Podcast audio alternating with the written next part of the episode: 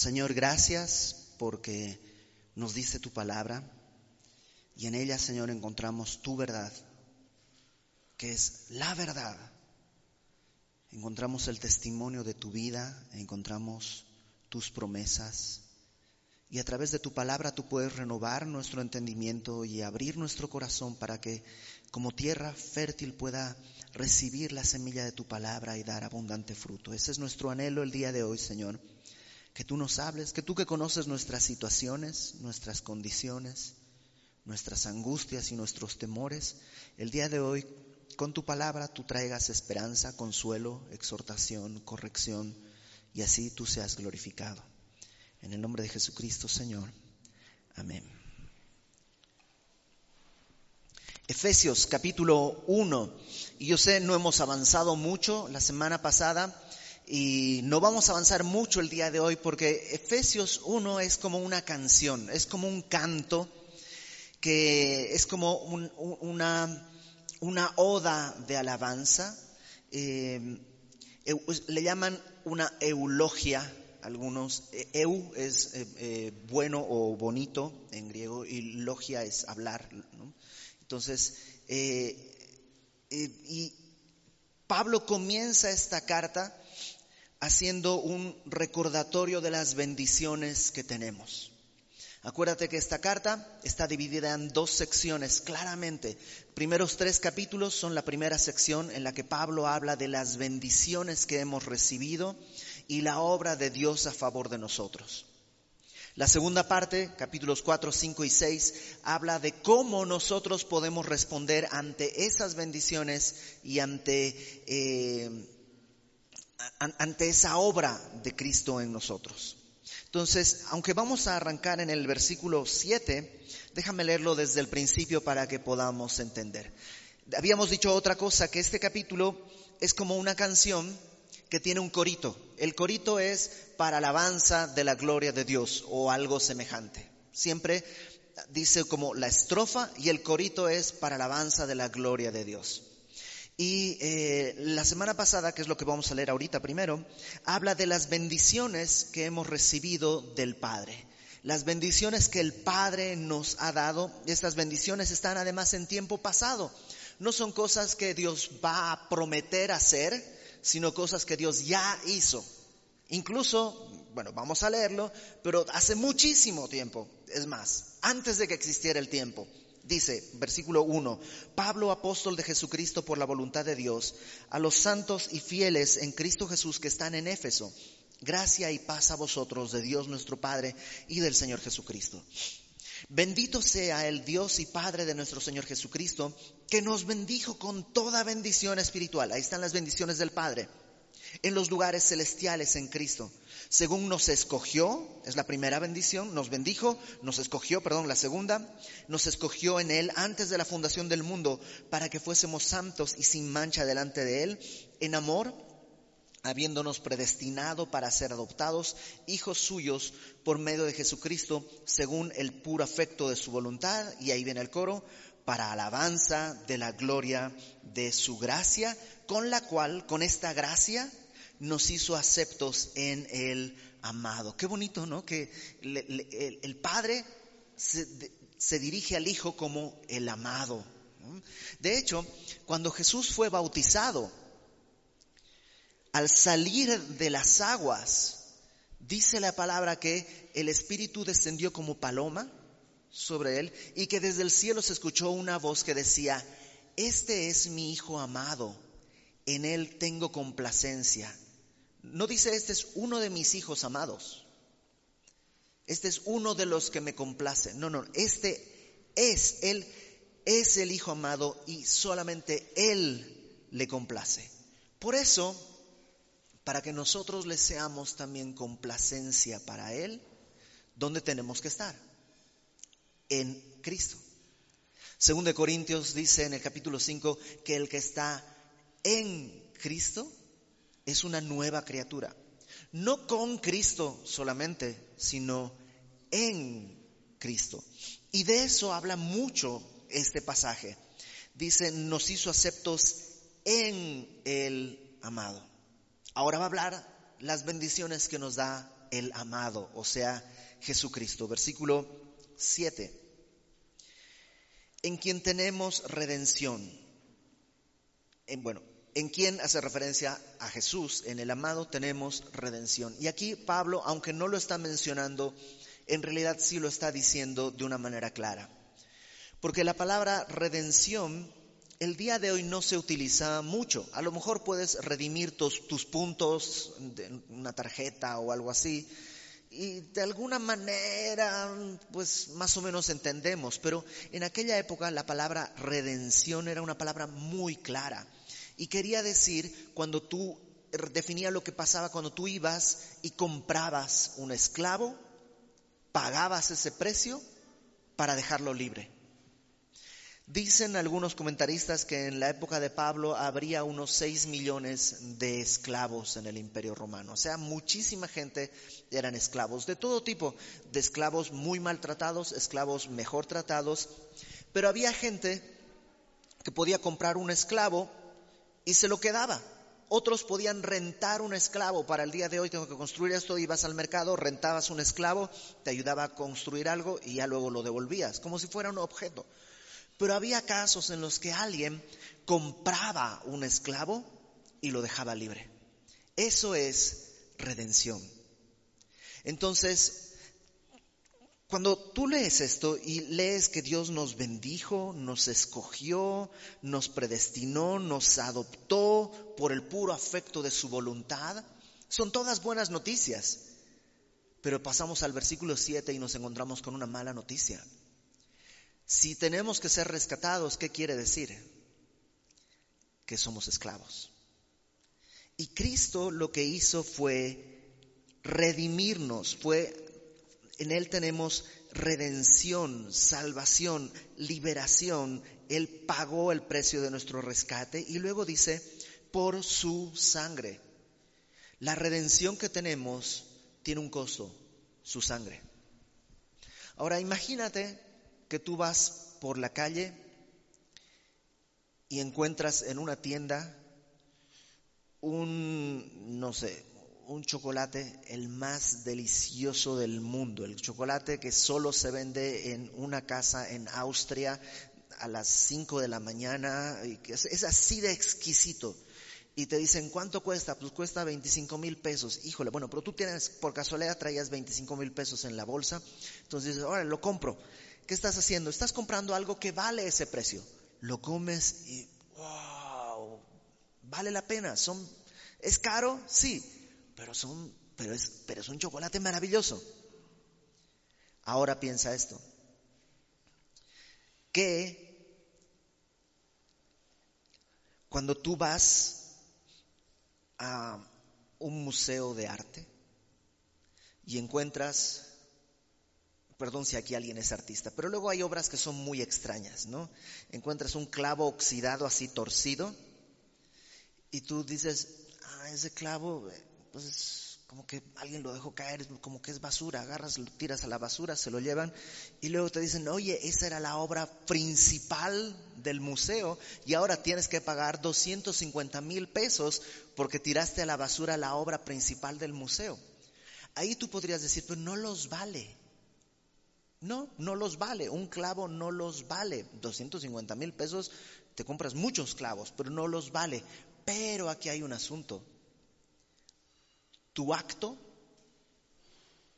tu descuido, sí vale los 250 mil pesos. No sé si me explico. Tú y yo no valemos la sangre de Cristo.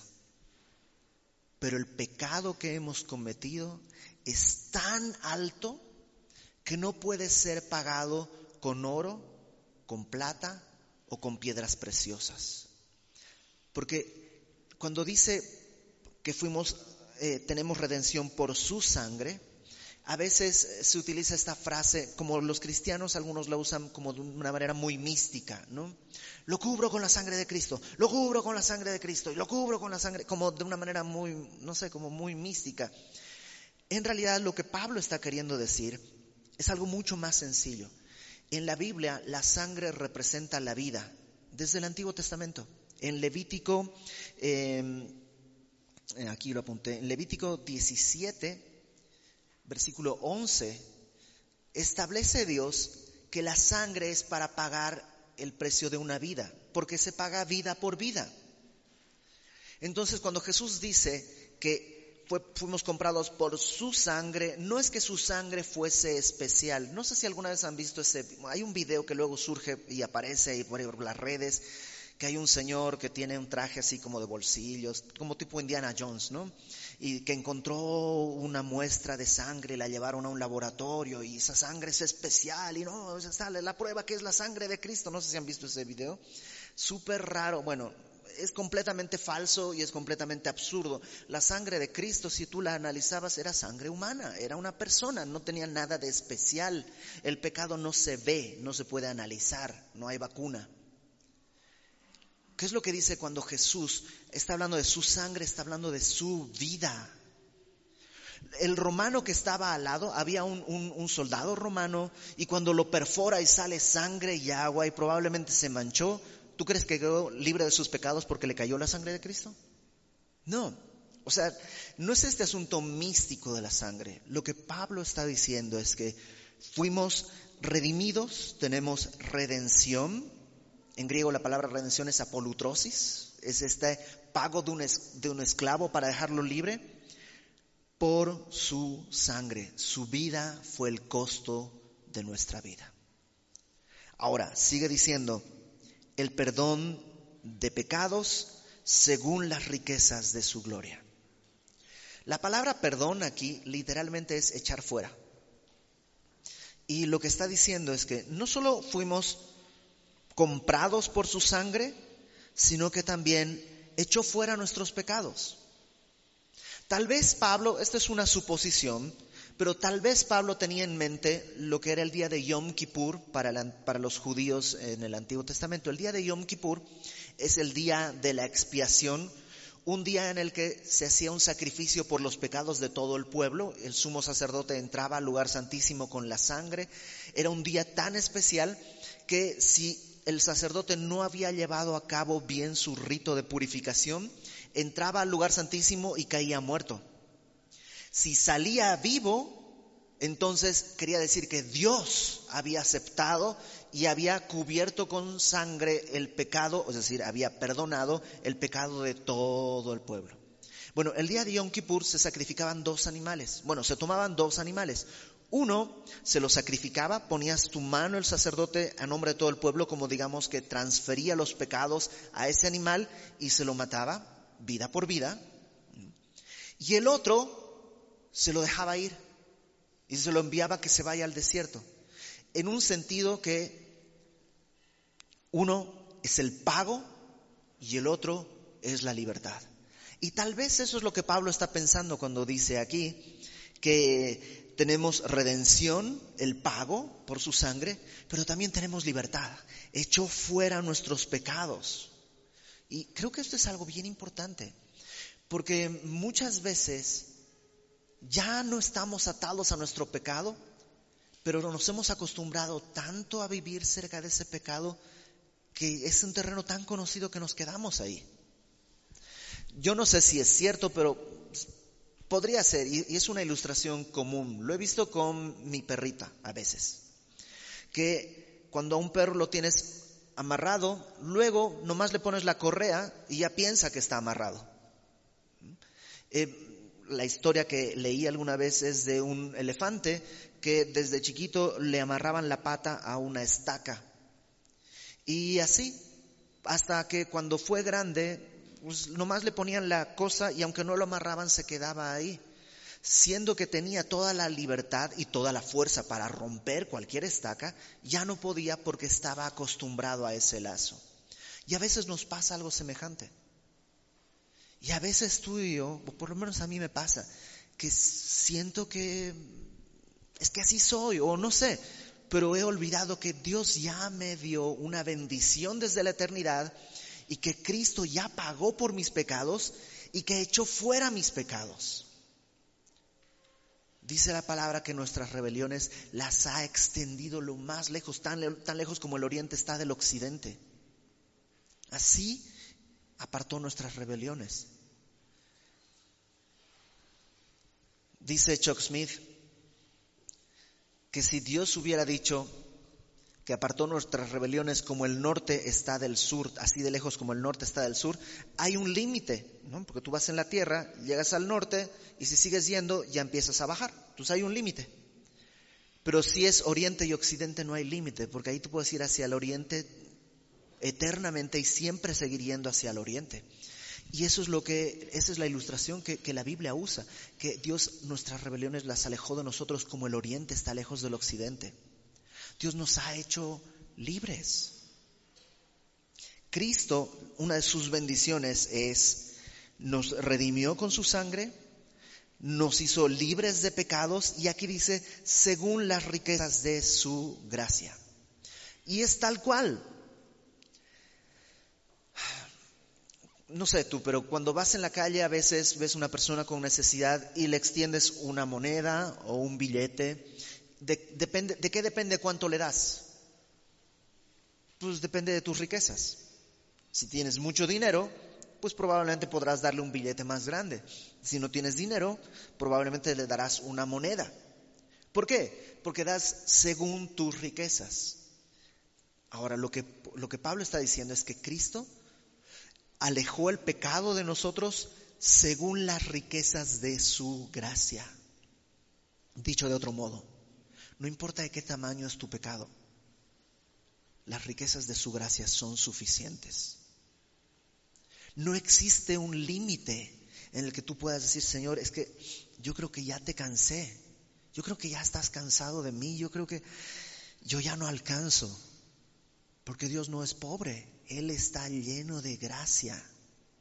Según sus riquezas, Él ha hecho alejar nuestras rebeliones. Él apartó nuestros pecados. Déjame decirlo de otra manera. Porque a veces tú y yo pensamos, híjole, la volví a regar.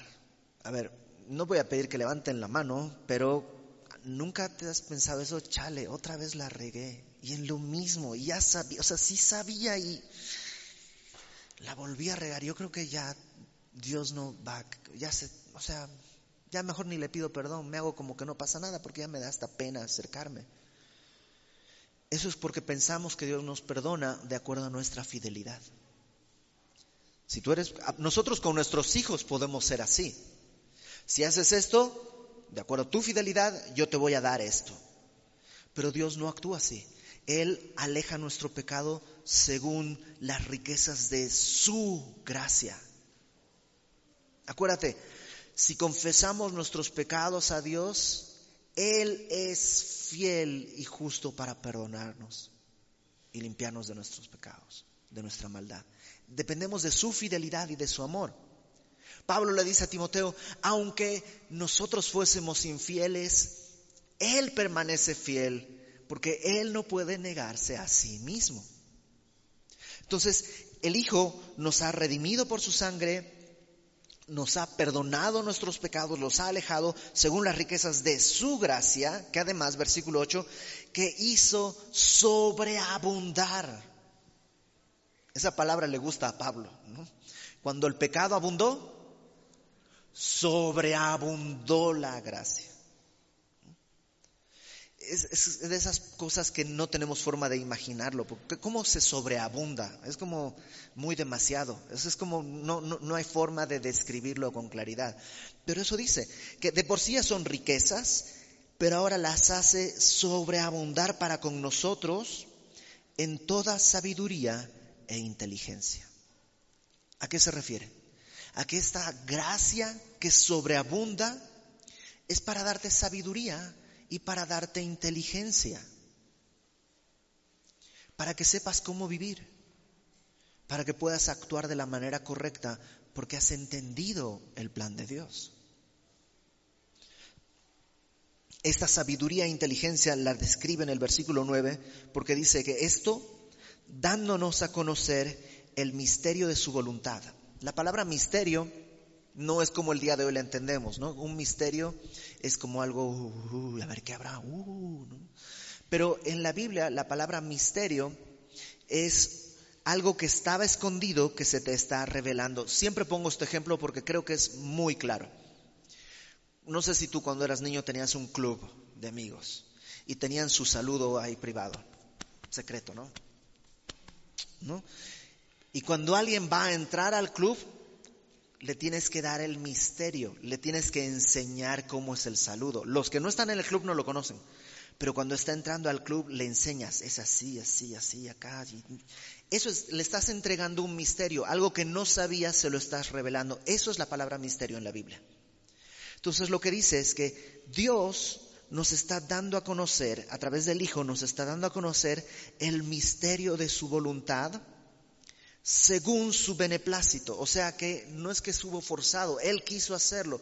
Él decidió según su beneplácito porque Él quiso su voluntad. ¿Cuál es su voluntad? Que se había propuesto en sí mismo de reunir todas las cosas en Cristo en la dispensación del cumplimiento de los tiempos, así las que están en los cielos como las que están en la tierra. Dicho en un lenguaje sencillo, Dios ha determinado una cosa, reunir todas las cosas en Cristo, las que están en el cielo, las que están en la tierra, las visibles y las invisibles. Digámoslo que así, que todo corre hacia Cristo. Todo en el universo tiene una meta, Cristo. Ese es el propósito. Todo en el universo fluye hacia Cristo. Cuando entiendes esto, todo lo que tú construyas hacia Cristo va a funcionar. Todo lo que no construyas hacia Cristo está nadando contra corriente y va a terminar deshecho no va a llegar a ningún lado, no tiene destino. Es como, imagina un río que fluye, o sea, todo río fluye hacia el mar. Pero tú quieres en tu canoa, ahí estás remando, remando, remando para llegar a la montaña. Puedes remar toda la vida, pero no vas a llegar. No se puede, porque el destino va hacia Cristo. Por eso a veces nos cansamos en la vida. Estamos ahí tratando de remar y, ya llevo un año, dos años y no... ¿No será que estás remando contra corriente? Es que no avanzo. ¿No será que estás remando contra corriente? Todo tu esfuerzo está yendo... Es una pérdida de tiempo y de esfuerzo porque no va a ningún lado. Todo corre hacia Cristo. Esa es la voluntad del Padre y Él nos las está revelando. A través de Cristo Dios nos ha revelado. Te cuento mi experiencia rápidamente, mi experiencia personal. Yo desde niño tuve acceso a muchísimas oportunidades y pues por cosas que Dios permitió tuve la oportunidad de hacer muchas cosas. Hice deporte, estudié piano, estudié flauta dulce, estudié flauta traversa, estudié clarinete, estudié saxofón, estudié violonchelo, estudié este, trompeta eh, estudié ballet clásico, contemporáneo, folclórico, hice teatro, eh, entré a la carrera de eh, ingeniería electromecánica, estudié psicología, estudié ciencias de la comunicación. Entonces, cuando alguien me decía, oye, ¿cómo te defines? Yo decía, pues yo soy la suma de lo que no soy, porque no soy clarinetista, no soy saxofonista, no soy ingeniero, no soy... Y sabes que mi vida yo me sentía así, como, como que brincaba de un lugar a otro y no, no, encontraba un rumbo, no encontraba un destino, no encontraba qué hacer. Ya lo último mi mamá me dijo, Iber, ¿por qué no te vas a México a estudiar música en esta escuela? A ver si así como a ver si le atinas a algún lado. Y yo vivía así como pues, todo inestable. mis pobres papás sufrían porque te imaginas ver a tu hijo que va brincando de una cosa a otra toda su vida, no era una etapa, desde niño toda mi vida así, así, así, así, hasta que conocí del Señor. Cuando conocí del Señor todo se estabilizó en mi vida. Para mí fue, ok, va, va hacia Cristo. Y a mí me trajo una paz y me permitió entender, ok, vamos hacia allá. Y todo lo que yo haga y construya entonces tiene que ir hacia allá, porque si no, no vale la pena. Y esa es una bendición que Cristo nos da. Cristo te está diciendo cómo va a acabar la película. Dice el pastor David Gusick, ¿alguna vez has visto una clase de matemáticas avanzada que empiezan las fórmulas allá arriba, allá en el pizarrón y no sé qué, y, tú estás viendo cómo se escribe y sabes que ese es el examen? Y, ah, o sea, x más 3 más c raíz cuadrada de no sé qué por 4 sobre 7 más el seno de no sé qué y coseno y tangente y la cosecante y la cotangente y, y ya empiezas a, a, dar un ataque de ansiedad con todo lo que está pasando, pero te das cuenta que en la esquina abajo te pusieron la respuesta es 7. Ok. Ah, no importa cómo se enreden acá, ya sé que la respuesta es siete. Y Cristo nos está dando la respuesta. ¿Sabes qué? En la vida todo corre hacia Él. Entonces ya tienes la respuesta. Deja que la vida se enrede y que te pongan ahí a sumar y a restar y el logaritmo y el eh, antirritmo y el microrritmo y lo que sea. La respuesta es Cristo. Cristo nos redimió Éramos esclavos, nos ha hecho libres. Alejó el pecado de nosotros para que podamos caminar con libertad. Hizo sobreabundar las riquezas de su gracia, dando sabiduría e inteligencia para que puedas caminar. Te dio las respuestas, te dio a conocer el misterio de su voluntad, que es reunir al final de los tiempos todas las cosas en Cristo, las que están en los cielos, las que están en la tierra y no acaba ahí, versículo 11. En Él, en Cristo, en el amado, otra vez, misma frase, no de Él, sino en Él, asimismo tuvimos herencia. Me encanta esa idea. No es que de Él recibimos una herencia. Eso es como en el término humano, ¿no? Alguien que tenemos, algún, algún familiar, eh, fallece y nos deja una herencia. Y está padre que te dejen una herencia y todo, pero siempre es algo que no es Él, te, lo, te, están abandonando. Pero imagínate que ahora tu herencia no es algo que Él te da, sino tu herencia es Él mismo. Y parte de las bendiciones que el Hijo nos da es que Él es la herencia. En Él tenemos herencia. Algunas, algunas traducciones, en vez de en Él asimismo tuvimos herencia, algunas traducciones ponen esto, en Él somos herencia. Y como que lo voltea. Y, y, ninguno de los eruditos en griego logra discernir con claridad cuál de las dos es. Y las dos están padres. ¿Te imaginas que Dios te ve como una herencia? ¿Por qué? Porque el Salmo 127 dice que herencia de Jehová son los hijos. Y tú has sido hijo en algún momento. Y has sido una herencia de Jehová que encargó a tus papás. Y ahora tal vez a ti te encargó otra parte, otra parte de su herencia. Entonces no solo tenemos herencia en Él, sino que tal vez nosotros somos herencia en Él. habiendo sido predestinados conforme al propósito del que hace todas las cosas según el designio de su voluntad.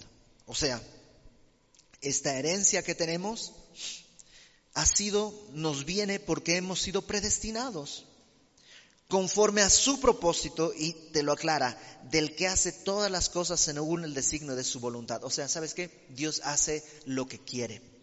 Tú y yo hacemos lo que queremos en la medida que nos dejan, ¿sí o no? Tú eres libre de entrar al supermercado y comprar lo que quieras, con tal que lo pagues. Entonces ahí está el límite.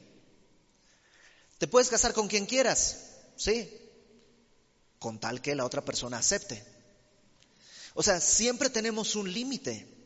Siempre, siempre tenemos un límite por distintas circunstancias. Dios no tiene límite. Él no tiene, él no tiene ningún tipo de límites. Él puede hacer absolutamente lo que quiera. Y lo que nos está diciendo es, ¿sabes qué? Nos predestinó porque Él tiene un propósito. Y Él pudo haber escogido mil cosas, pero escogió esta.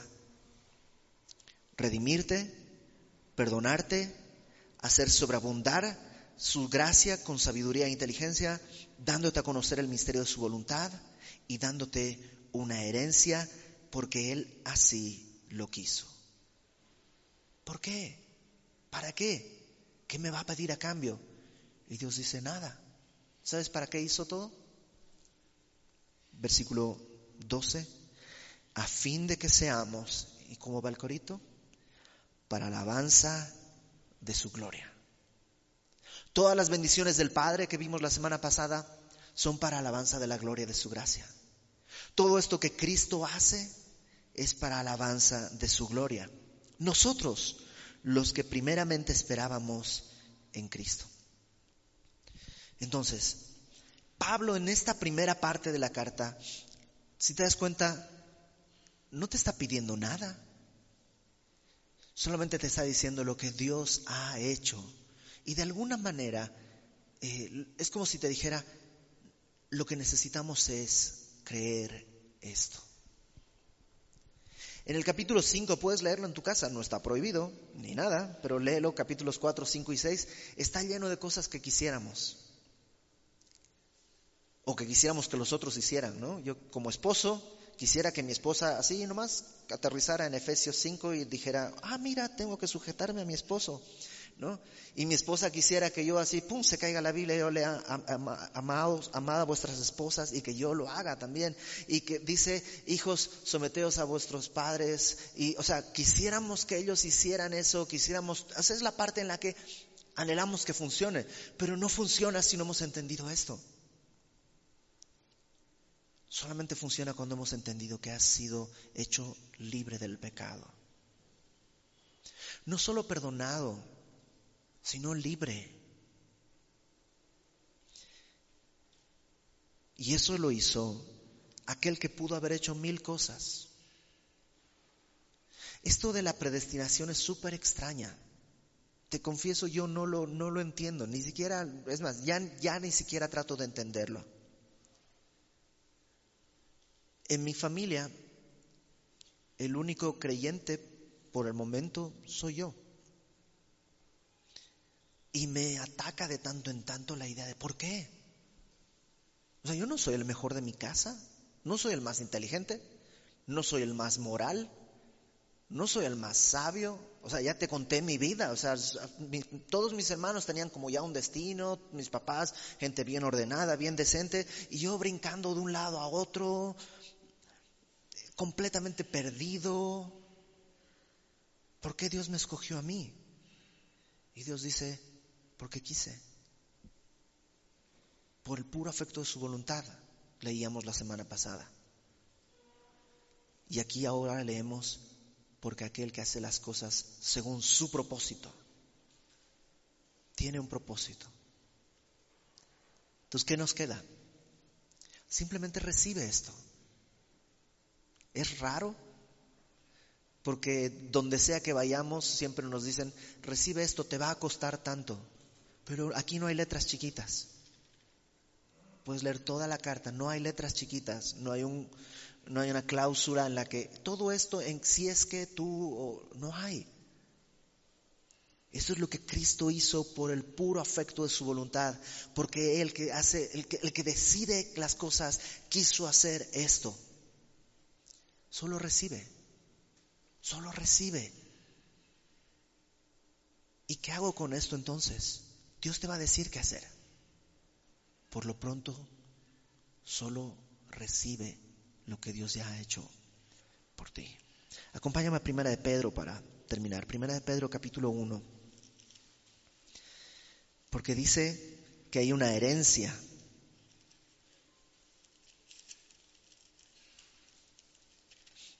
Fíjate esta herencia.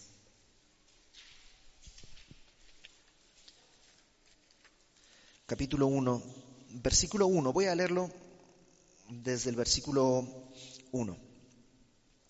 Pedro, apóstol de Jesucristo a los expatriados de la dispersión en el Ponto, Galacia, Capadocia, Asia y Bitinia. Fíjate cómo, aunque es Pedro, tiene la misma idea de Pablo. Dice, elegidos según la presciencia de Dios, no presencia, sino presciencia, el preconocimiento, el conocimiento anticipado de Dios.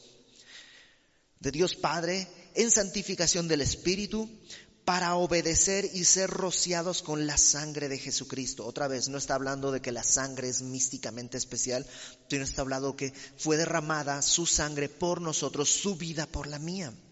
Gracia y paso sean multiplicadas.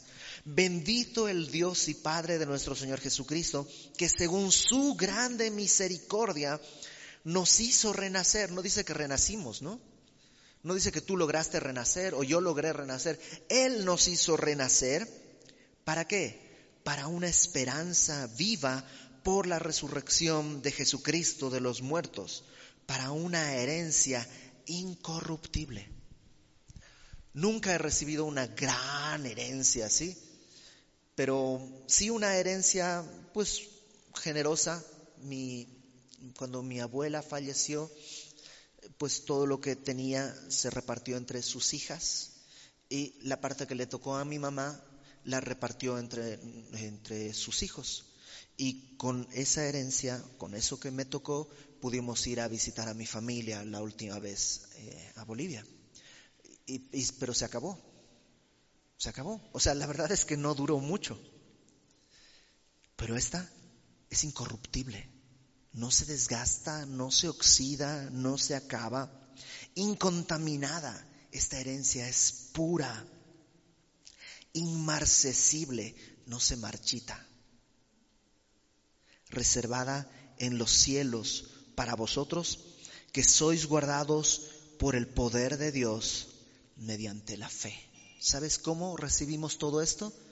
Mediante la fe, creer lo que te decía hace rato, recibe, simplemente cree y recibe para alcanzar la salvación que está preparada para manifestar en el tiempo postrero. Hay una salvación que Dios preparó desde antemano, que se está haciendo efectiva el día de hoy y que será visible cuando estemos delante de su presencia. Vamos a orar. Señor, gracias Gracias Señor Jesús por habernos redimido, por haber pagado con tu sangre, Señor. No lo valíamos, nuestro pecado sí, era el precio de nuestro pecado y tú pagaste más allá de nuestro valor con tu sangre. Gracias por habernos dado este perdón, por haber apartado nuestros pecados.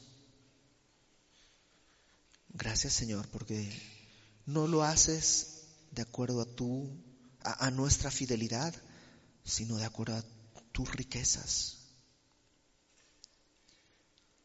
Señor, danos en esas riquezas, Señor, a sobreabundar sabiduría e inteligencia para que sepamos cómo vivir, considerando que nos has revelado que tú eres el destino, que hacia ti corre el río de la eternidad, que tú eres la meta y el fin de todas las cosas ayúdanos a caminar hacia ti.